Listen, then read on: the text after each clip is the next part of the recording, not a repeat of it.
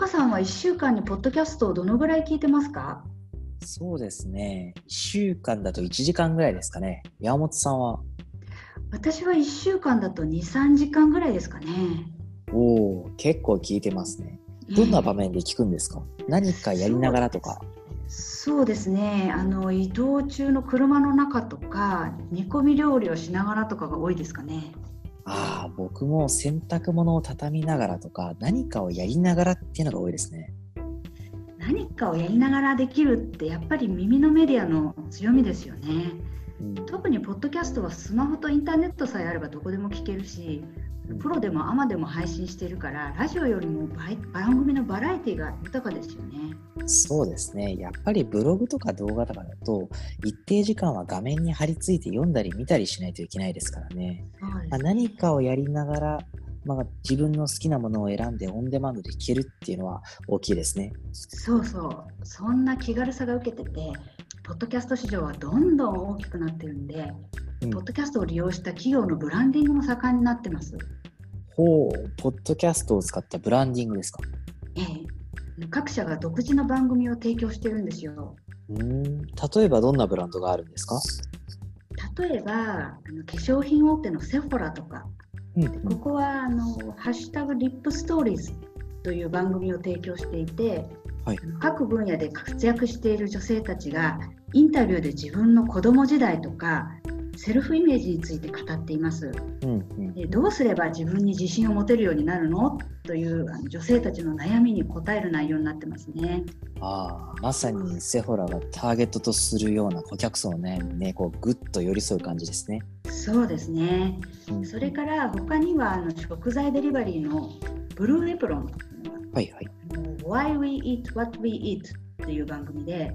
食の背景にある歴史とかトレンドの裏話なんかを深掘りするコンテンツを提供していますね。ああ、これもまたね、ブルーエプロンの顧客のね、関心が高そうな内容ですね。そう。それからあのマスターカードとかジョンソンジョンソンなんかも、うんうん、独自の番組で消費者の悩みに答えたり、顧客の関心のある情報を提供したりしていますね。もちろんあの番組の合間には商品などの宣伝が入っていて、ブランドイメージと番組をタイアップさせています。なるほどね。あでも、その宣伝効果の方はどうなんですかね？それはすごい効果があるらしいんですよ。へえ。あのスティッチャー傘下の広告会社であのミッドロールっていうところがあるんですけど、はい、そこの調査によるとポッドキャスト広告による消費者のブランド認知は他のデジタル広告を使った場合よりも4.4倍高くなることが判明しています。えー、4.4倍もですか？はい。それから同じ調査ではソフトドリンクとか小売業者とか有名企業8社の新商品に関する広告を聞いたリスナーのうち61%が宣伝された商品サービスを買う可能性がかなり高いと答えてるんですね。ああ半分以上が新しい商品買ってみようかなって思ってるんですね。そうですね、それからエジソンリサーチの調査によるとポッドキャストで宣伝を聞いたらそのブランドについて考えますか？という質問に対してかなり可能性が高いと答えた人が17%、やや可能性が高いと答えた人は37%に上りました。一方で、やや可能性が低いと答えた人は3%、でかなり可能性が低いと答えた人は4%と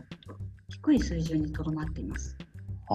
まあ、ポッドキャストで宣伝を聞いたら、そのブランドや商品を覚えていてもらえる可能性が高いっていうことですね。そうですね。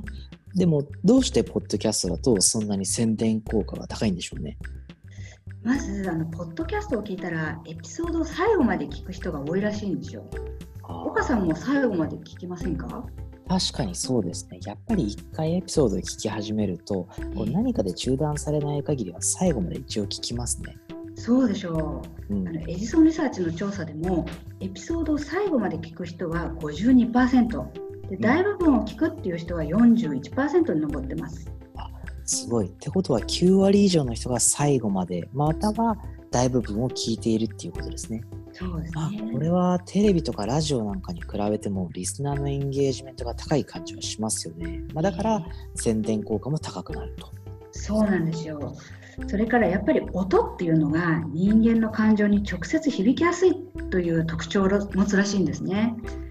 あの声優のジョディ・クラングルさんがポッドキャストの中で紹介していたんですけど、うん、音はまっすぐ私たちのハートに届くと。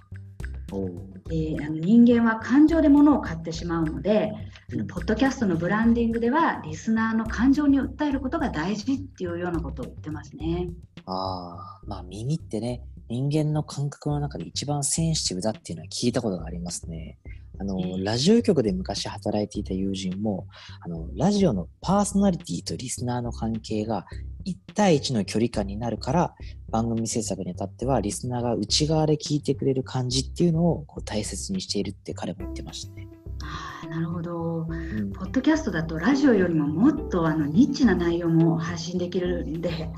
もっとピンポイントにあのパーソナルなコンテンツを提供できますよね。そうですね、まあ、ターゲットにピンポイントでメッセージを届けたいブランドには最適かもしれないですね。